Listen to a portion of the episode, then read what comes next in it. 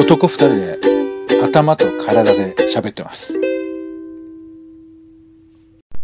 どうも、オレンジです。冒頭のジングル、ちょっと変ですかね。考えようかな。えーポンです。世の中全部歌にしようとねラジよろしくお願いします。お願いします。30分読書。本一冊丸ごと読むのはハードルが高い。そこで気になる本をまずは30分だけ読んでみての感想や予想を語ります。さらに監読した後の感想や読みどころを語っております。ということでですね、最近はですね、親も子も勉強になる漫画スペシャルということで、まあ、それぞれね、ジャンルを分けて、えっ、と、お送りしておるんですが、今回はですね、前回、まあ、歴史総合編っていうことでちょっと紹介をさせていただいていたんですが、予定していたね、本がちょっと届かなかったっていうのもありまして、急遽ちょっとジャンルを変えてみまして、戦争編ということで、戦争にまつわる漫画を3冊合わせて紹介できればなと思っております。科目からちょっとね、離れてね、戦争というくくりで。そうですね。まあ歴史総合というジャンルからはちょっと外れちゃうんですけど、まあ歴史のね、中で必ず学ぶところではあるんで、そこを、おまあ勉強になるという観点も含めてちょっとお紹介できればなと思っております。で、まず1冊目がですね、えー先週、えーと30分読書編でも紹介したペリリュー楽園のゲルニカという作品です。すでにもう全10巻で、えー完結をしている作品ではあるんですが、簡単にあらすじを見ますね。昭和19年夏太平洋戦争末期のペリリュー島に漫画家志望の兵士タマルはいたそこはサンゴ礁の海に囲まれ美しい森に覆われた楽園そして日米合わせて5万人の兵士が殺し合う狂気の戦場当時東洋一と歌われた飛行場奪取を目的に襲いかかる米軍の精鋭4万。迎え撃つは徹底持久を命じられた日本軍守備隊1万。そこから遠く離れた小さな島で彼らは何のために戦い何を思い生きたのかということで、えーまさしく、まあ、昭和19年なので太平洋戦争を第二次世界大戦が、まあ、終わろうとしている時代、えー敗色濃厚日本軍が敗色濃厚な時代における、えペリリュー島というところで行われた、まあ、実際にあった、えー、と戦争の戦場の話なんですけどすごくそのキャラクター自体この武田和義さんという方のこう絵のイメージがですね結構可愛らしいイメージの絵でなんか4頭身ぐらいなんですよ。そのぐらいのキャラクターたちが、まいろいろなあの、えー日本軍も米軍も含めて描かれてくるんですけどなんかすごく日常に戦場があるっていうことがこうまじまじと見えるというかついさっきまで普通になんかくだらない話をしていた、えー同じ、えー兵士が、えーいきなり殺されてしまったりとか事故に遭って亡くなったりとか死と、えー生っていうのがもう隣り合わせになっている現状っていうのがもうままじまじとその可愛らしい絵だからこそちょっとその目を背けるというほどまでにはならないんだけれどもそれまでのちょっとほのぼのとした雰囲気が一気にガラッと変わる感じにかなりショックを受けるような作品でまああのこの絵だからこそ描ける戦場みたいなことがもう明確に、えー描かれている作品になっているかなと思います。そのリアリティというかもう日本でもねいろいろと戦場を描いている作品は数多くありますけれども、えー漫画でこれだけのリアリティをこう感じさせるっていうところで言うとなかなか今までに味わったことがないようなものだったので、えーこの戦場のリアルっていうものを、えー一つの切り口としてね知るあとはまあペリリュー島っていうものなかなかその、えー、と受験勉強とかで歴史を学んだりしたいってもここで行われていた、えー戦争っていうものはなかなか知ることも少なかったりすると思う。かなりこう日本軍のやはりこの、えー太平洋戦争末期にこうちょっと狂ったとも言える、えー自爆に近いような行為みたいなものを、えー、家族しているっていうことをまああの現地の目線で知るという意味でも、え読むに値する作品なのではないかなと思っております。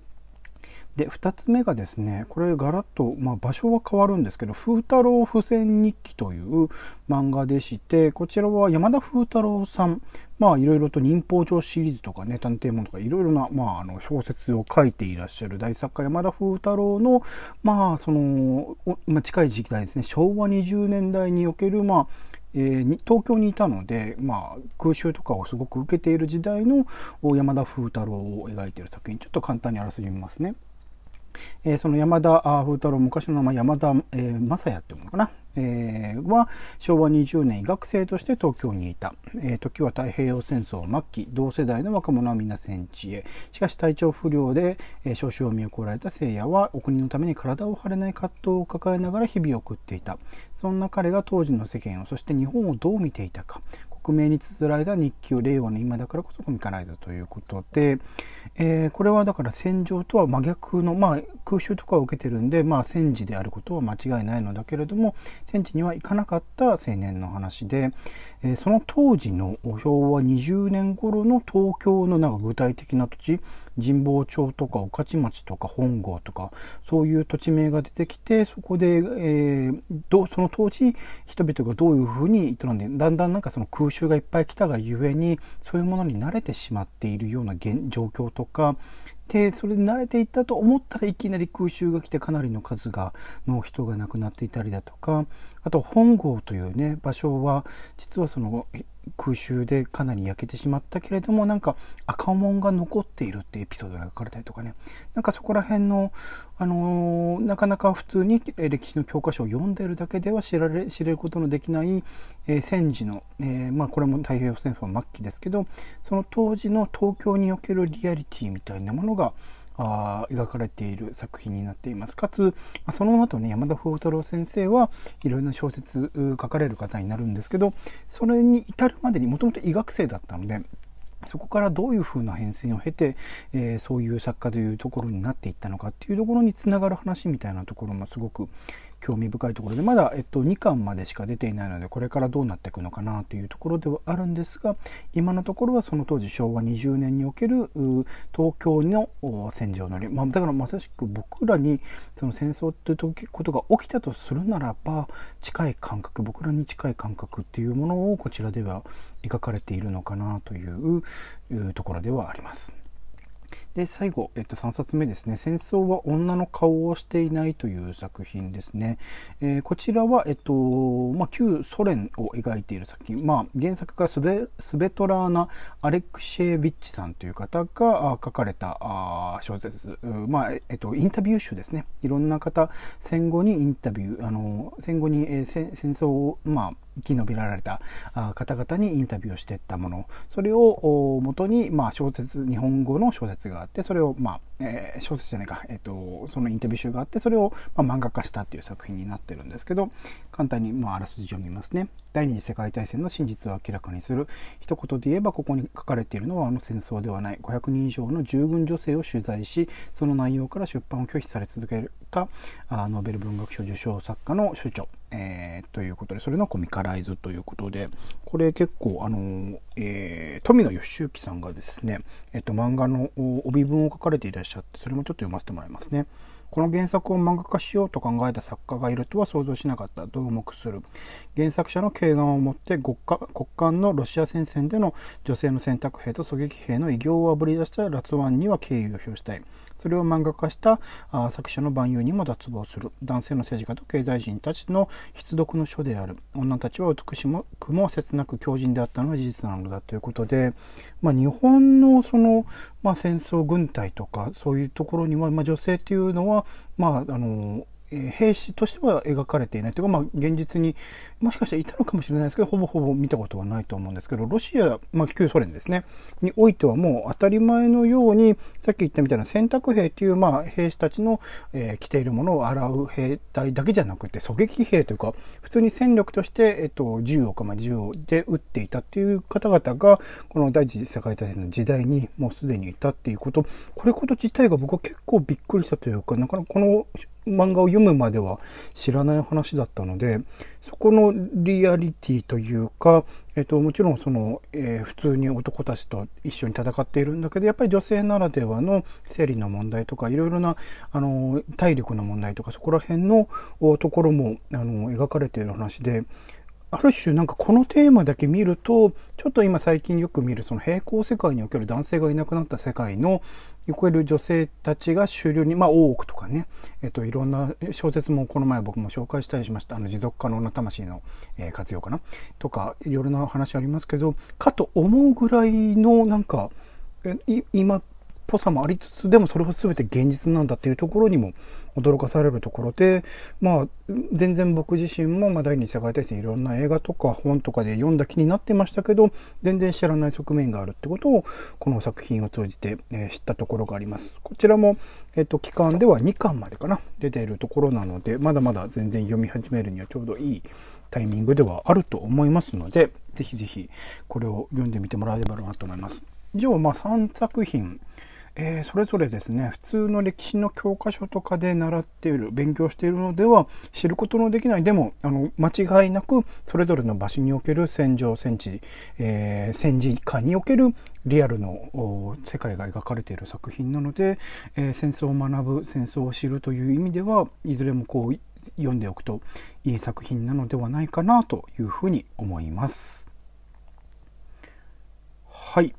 ということでですね、えー、今回はあ親も子も勉強になる漫画スペシャル戦争編ということでお送りしましたが、ポンさんなんか感想とか質問とかあります？なんで戦争の本を選んだの？たまたまそのペリリューっていう作品を前にもちょっと読んでいて、このタイミングでその歴史総合みたいなところで繋がる話かなと思って読み始めたんですけど、正確にはこれはだから、あの、太平洋戦争後を一応歴史総合では扱う話なので、そこには被らないというところでも、この作品のこう、インパクトすごく強いなというところで、えー、これはまず紹介したいなと思って。で、プラスアルファ、どういう並びにしようかなと思った時に、まあ、あの、戦争っていうところが大きく描かれている作品ではあるので、それに関連するというか、同じ時代みたいなところの作品ということで、本屋でね、実際こう、ぐるぐるっと一周回って、初戦グランデを一周回って、なんかないかなと思って、そしたら風、風太郎付箋日記っていうのを見つかって、プラスその、もともと買っていたけど、まだ読めていなかった戦争は女の顔をしていないっていうのがうちの本棚にあったので、それで合わせてっていうところで、ですかね。なんでペリリューを読もうと、まあ、手に取ったんですか？ペリリューは確か去年かなんかの漫画の賞を受賞したんじゃなかったかな。うん。そのタイミングで多分買ってたんだと思います。で、まあ、この時期を描いてる作品ということでちょっと読み始めたっていうところがあるんですよね。うん。なんで気になったんですかね？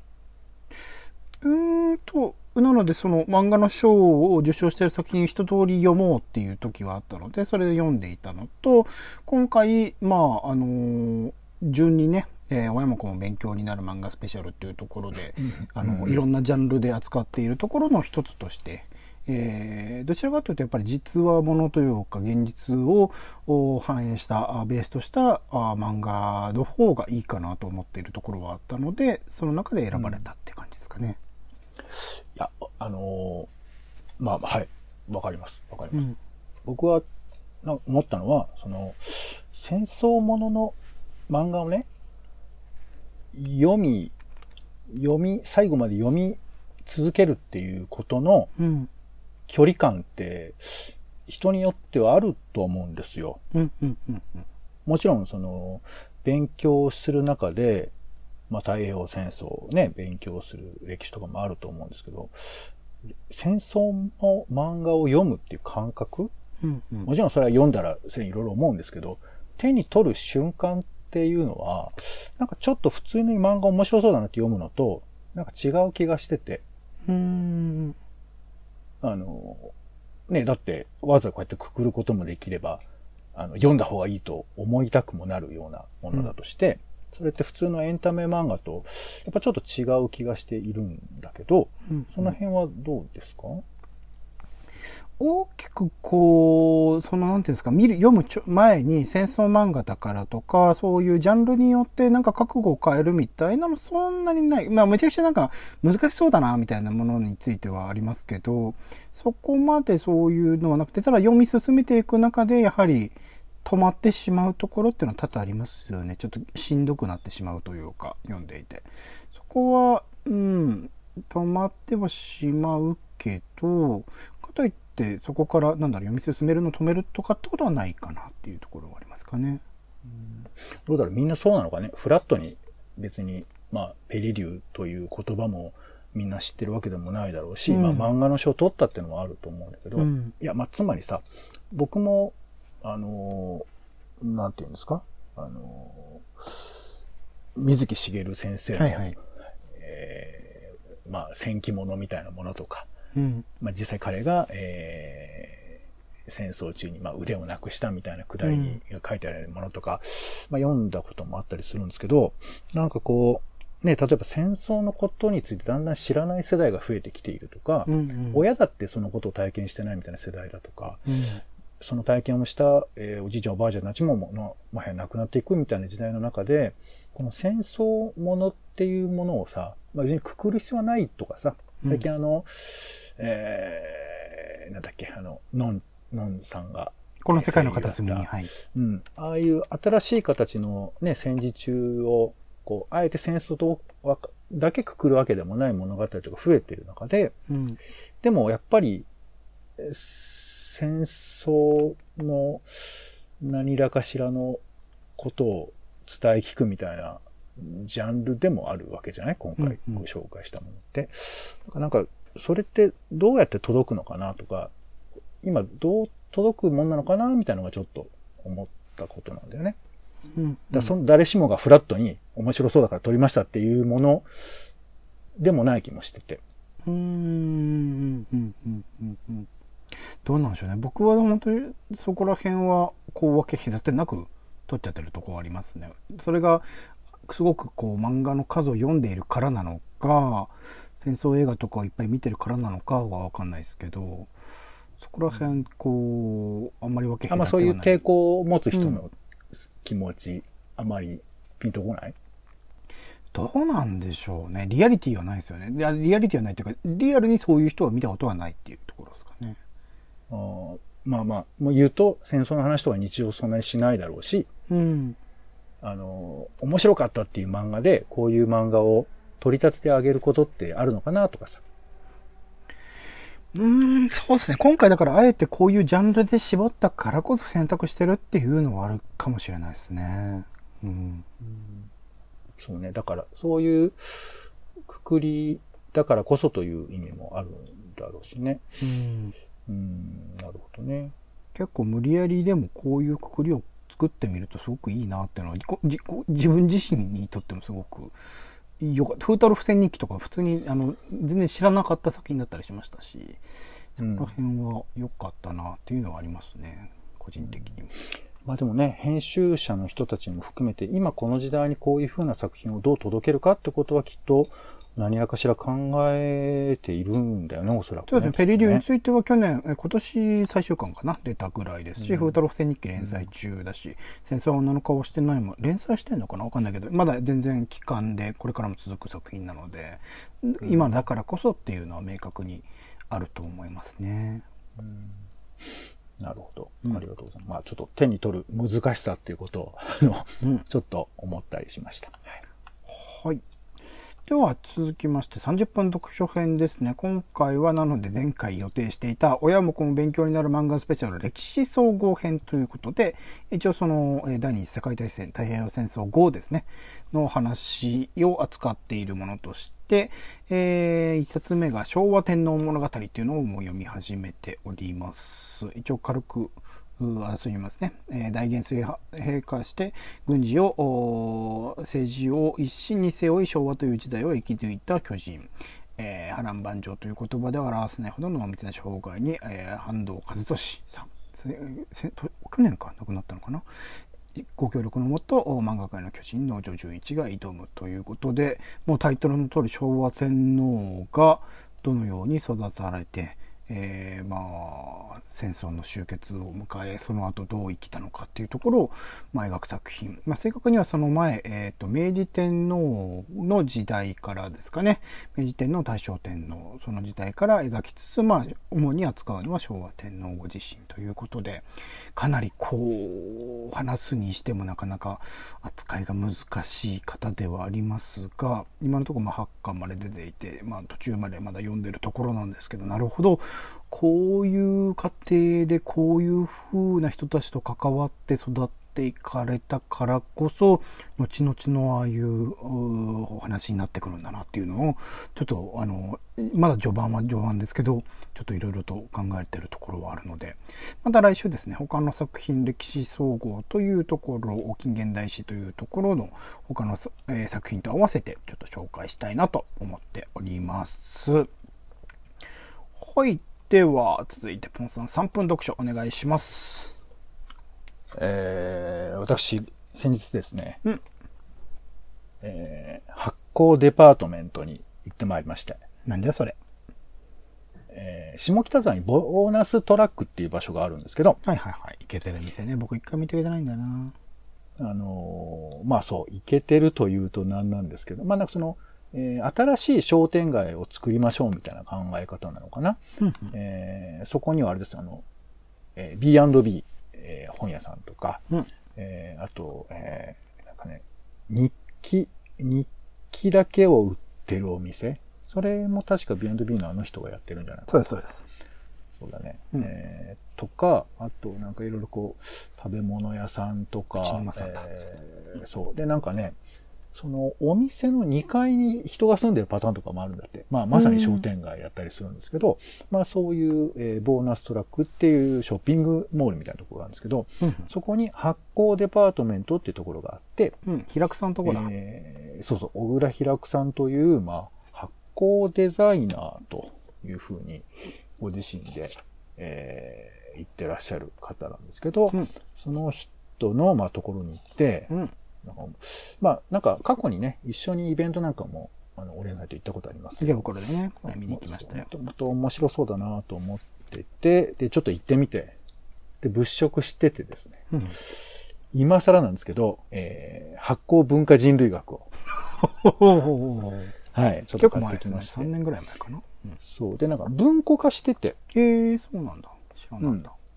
角川文庫から出てまして、えー、そうね、2017年に出てた本の文庫版をちょっと買ってきて、うん、で、まあ、まだ読み始めなので、感想ってわけにもいかないんですけど、うんうん、なんかね、まあ、僕ら動物じゃん？で、植物、植物がいて、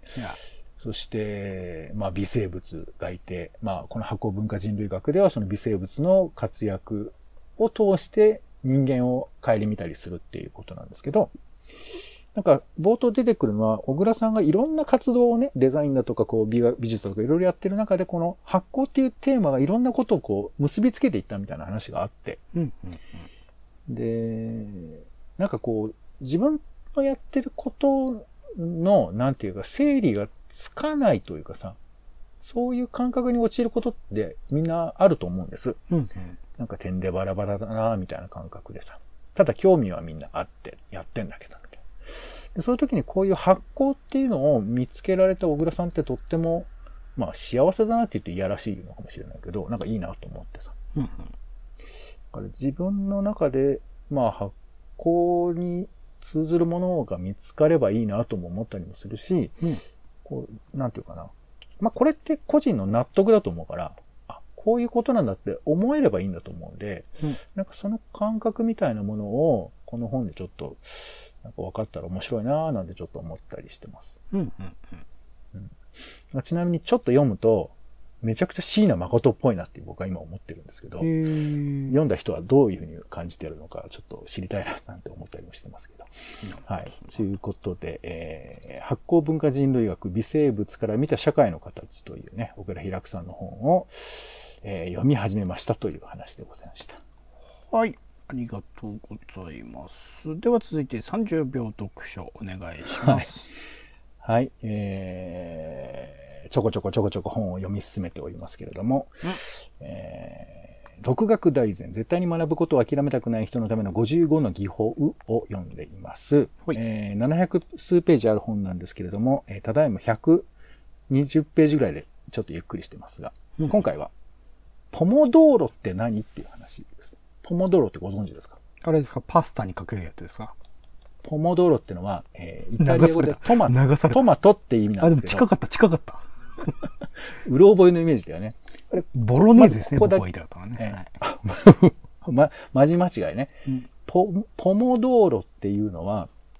えー集中するための手法で、25分集中して5分間何もしない時間をとって、うんっていうのを4セット繰り返して、これで4ポモドーロになるんですけど、うん。この4ポモドー、ポモドーロ2時間やった後に休憩30分取るっていう形でうん集中するっていう手法だそうです。ほう。何がいいのかっていう話はまた次回。なるほど。はい。大事な気がするけど。、なるほど。ポモドーロっていうね、うんえー言葉だけでも覚えて帰っていただきたいということでございます。はい。ありがとうございます。では、多分はい読書ニュースですね。ポンさん。はいお願いします。長えぞ。えーここでいつも切る人がいると思いますけども、えーご容赦いただきたい。でも一番楽しみなんじゃないかな。一番身があるのここだからね。一番はないと思いますけどね。えーさあ、読書ニュースです。読書にまつわる、えーニュースなどをご紹介しています。まずは一つ目。これ僕ね、あんまりピンときてないんですけど、うん。漫画村の、えーこの運営者が実刑判決だそうですね。らしい。えーこれどうですか？漫画村って使ったことあります？うんないな。こんなトラップみたいなこと言っちゃダメだよね。うん、あるのかな？ない、ないですね。いやてかどんなもんだかよく分かってない漫画村って。なんか、あれですよね。勝手にアップしちゃってるんですもんね。そうそう、これね、面白かったの。えっ、と、朝日新聞の記事で、まあ、その、どういう状況かって語られてるんですけど、えー、なんかこう、出てくるのが、無職の男、39歳、アルバイトの男、28歳、イベントコンパニオンの女、26歳、肩書きは当時、グループ名は、村住人の掟っていうので LINE でやり取りしてたらしいんですけど、なんかこ、ここだけ読むとおかしいよね、なんか。え、だって、そういうだって、え、一応これを運営してたって、これ仕事じゃないんですか彼らは？いや、だから、その、まあ、何？その主主催というかその人がいて、その人がこういう仲間を集めてやってたっていうことだよね。だとすると、無職でもアルバイトでもイベントコンパニオンでもないんじゃないの？まあだからこれを職とみなすかどうかっていう概概念もあるわねあ。そうなのか。はい。で、えー、一時は数万点以上の作品が掲載されていて、アクセス数は月に1億回を上ったとかね。シンプルに俺使ってる奴らはクソだなって思ってる思う感じですけどね、これ。いやー、これでもね、いやいや、うん、そこはまあそうなんだ。だからまあそれはもう別にここでそいつら逮捕問うことはできないんですか？うーん、まあそれを、でも本当細かい著作権違反を言い出したら、あなたも多分捕まるからね。マジか。あれが、あれがあの、写真をツイッターで上げるやつか。とかさ。あれ？まあわかんない。ジャ、ジャスラックが起こってくると。いや、だからもちろん、これはその、どこまでを引用範囲とするかみたいな話で、まあ当然これは、ふおかしい問題だとは思うんですけれ僕ど。、ピッコマとか LINE なんとかすら使ってないですからね。公式のあの、ジャンププラスとか、うんブックなんたらみたいな講談社やってるやつとかしか使ってないですからね。まあね、そういうふうな気持ちでいる、まあもしくはその著作権物に対してそういう対応をするっていうのは、まあいいことなんだろうけれど、なかなかね、まあまあいいや、そこの是非は別にいいんだよ。うん。なんかこのね、出てくる人たちがとても 面白いなと思って、うんうんなんかこれ良くないけど、映画化とかしたらこれ怒られるのかな？まあ、ちゃんと処罰される話になるんで、まあいいんじゃないですか。そうね。だから、これを元にした話だよね。なんか。いろいろ犯罪者ものとかにありますからね。このもうさ、ネットが普通になってきた時代だとさ、そういう犯罪ものとかもっと増えていくと思うんだよね、きっと。うんうんうんなんか今映画に作ってもさ、なんかしょぼいネット犯罪ばっかじゃん。なんか、そんなことねえよみたいな、むちゃくちゃ大雑把な、なんかテクニカルな話っていうかさ。うん半沢直樹とかでも結構叩かれてたじゃん。そんな、まあ描き方があれも別に現実の範囲でも何でもなくってね。いや、だからそこさ、ちょっとなんか、実際漫画村はあったうん問題だからさ、なんかこういう話なんかは、ちょっと映画とかになりそうだし、なんか漫画村の漫画とかね。その漫画村について描いている映画じゃないですよっていう体でやってほしいですよね。青春ものみたいな感じで作ってほしいですね。ああ、そうね、うん俺はそっちの方が好みだけど、怒られるタイプのやつだね。意外と楽しかったみたいなね。まあ、うんいやいや最終的にちゃんと捕まって処罰されてはいはいはいっていうところまで描けばいいかなそう,、イベントコンパニオンの女の気持ちですよ、一体。全体。そう紹介されるね、メンタリティ嫌ですねね。辛いです面白いね。えーまあまあすいません。面白いと思っちゃいました。そして、えーローソンが街の本屋さんを出店、9000タイトルの本を取り扱うということで、うん。コンビニエンスストアの品目が3500。うんで、本が9000タイトルなんだっ。すごいっすよね。まあ、並べ方でちょっとピピンとこないところもありますけど、これは書籍書店併設型店舗の拡大を目指していくと。郊外のローソンですよね。そうだね。今できたのはね。まあでも、業態をね、いろいろと変えていったり、あと何？なんか、えー、コインランドリーとジムをセットにするとかさ、なんかいろんなこ、ものを組み合わせるみたいなのがあるから、うんコンビニも、まあ、いろんなものを取り込んでるコンビニですけど、なんか新しい形を模索していくのは、まあ、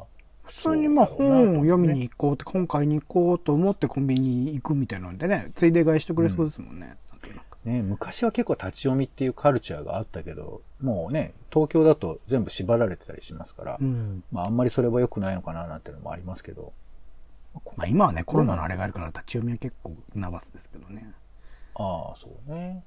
まあそんな話とか。うんあとね、これがちょっと面白かったんだよな。我が闘争っていうヒトラー、まあアドルフ・ヒトラーが書いた本なんですけど、これのね、えー1934年初版っていうのがあって、これは、このフランス語版っていうのが、なんかこうね、えーよくわかんないんだけど、良いフランス語に直されているんだって。うん。だからつまり読みやすいとか、なんかまあかっこよく読めるようなまあ意味が取れるようにね。うんそうそうそう。だけど、この新訳はね、なんかね、怪しげな構文とか、延々と繰り返されるフレーズっていう、まあちょっと、えーあんまり文章的にはかっこよくないとトころをランプトランプのツイッターみたいなですね。そうなのかな、うん。そう、それを忠実に翻訳してるっていうんですって。で、そ、の、1000ページの訳文のうち300ページは、ヒトラーの政策に対する批判で費やされてるっていうふうに、この時事の記事には載ってますね。3割、いや3割が批判をちゃそう面白いなと思ってですね。うんね、だからその本の著者の、まあ著者ですよね。著者の意図を超えて役者とか、まあ編集者の意図がそこに強く乗るっていうことじゃない。うんうん。だから時代を経ていけばそういうことも、まあね、そのヒトラーの扱いがそうだから致し方ない面もあるんでしょうけど、なんかそういうことあるんだなと思って。まあ、消すことはできるけど、そうするとね、なんか案に広がっちゃったりするから、うんそれを考えると、まあ、正式な流通でちゃんと批評というか批判もありきで出すっていうのは大事なことなんでしょうね。そう。さらに面白いのはね、新訳は、あの、1万3000円にしてるんだよね。すごいっすね。せまあ、1000ページか。流流通制限するために意図的に高くしたんだって。いや、なんか本当コンセプトがすごいバリバリ出てる本だなと思って。うーんだってドドイツだと多分これ発売できないやつですもんね。我が闘争って。あ、そうか。発禁本ってことなのか。だから、確かまあ、これぐらいのギミックをつけなきゃ売れないってことなのか。なのかななねフランスだとフランスだとまあ発行されてるんですもんね、今もね。そうだね。いまあ、今でも発行されてるって書いてますね。収益は強制収容所跡地の維持などに当たっている、えーアウシュビッツ・ベルケナウ財団に送られると書いてありますね。うん。いや、なんかちょっと全トピックが面白くて、ついちょっと全部紹介してしまいましたが、まあ、こんなコンセプトもあるんだなと思うと、なんかね、出版でもなんか面白いことできるなとか、まあまあ、これもいろいろ議論あるんでしょうけどね、おそらくはね。ドイツ国内では禁書として扱われてきたが、2016年に70年ぶりに再発売されたんですって。著作権が切れて、ね2015年で。だからできたことなのかもしれないし、うんこれでも本当にね、なんか、今でもその、ナチスに対する気持ちがね、いろいろある人もいて、結構そういうのが厳しい状況を生んでるなんて、あんまり直接報道聞きませんけど、うん。ね、ドイツでも結構問題はあるみたいですから、うんいやー、悩ましいけど、でもこういうのを、まあ、この僕らの日本という距離で聞くと面白い試みだなとちょっとつい最近あんなトランプみたいなの出てきましたからね。全然昔の話じゃない感じがしますよね、やっぱりね。そうだね。そしてアメリカでは結構ね、なんか面白く捉えがちだけど結構怖い面もありますよね。Q アノンとかマジかと思いますけど、本本気ですからね、あの人たちね。共和党よりトランプを信じてるみたいなね。そんな感じも聞きますけども。まあはい。我が闘争が新しい役で出る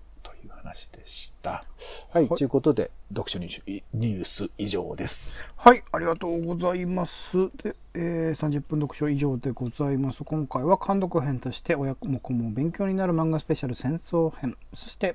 えー30分読書編として、親も子も勉強になる漫画スペシャル歴史総合編ということでお送りし、3分読書ではね、ポンさんに発酵文化人類学という本を紹介してもらいました。お相手はオレンジと、えー、絶対俺は発酵文化人類学最後まで読むよ。そしてその感想を言うぜ。はい、えー、ポンでした。種ラジまた。